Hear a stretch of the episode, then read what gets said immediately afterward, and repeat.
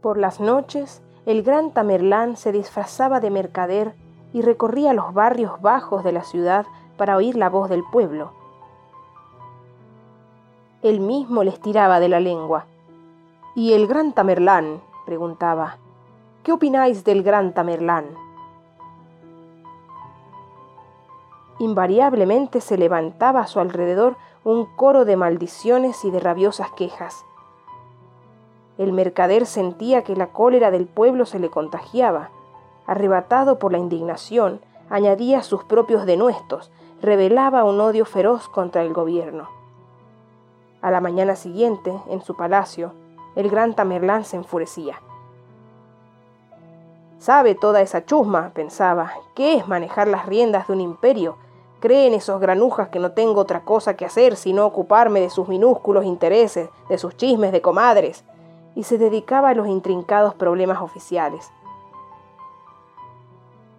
Pero a la noche siguiente, el mercader volvía a oír las pequeñas historias de atropellos, arbitrariedades, abusos de la soldadesca, prevaricatos de los funcionarios, deshonestidades de los cobradores de impuestos, y de nuevo hacía causa común con el pueblo.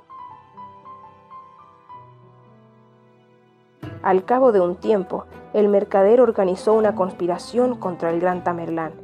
Su astucia, su valor, su conocimiento del arte de la guerra lo convirtieron en el jefe de la conjura y en el líder del pueblo. Pero el gran Tamerlán le desbarataba desde su palacio todos los planes revolucionarios, a menudo a duras penas y con gran sacrificio de soldados.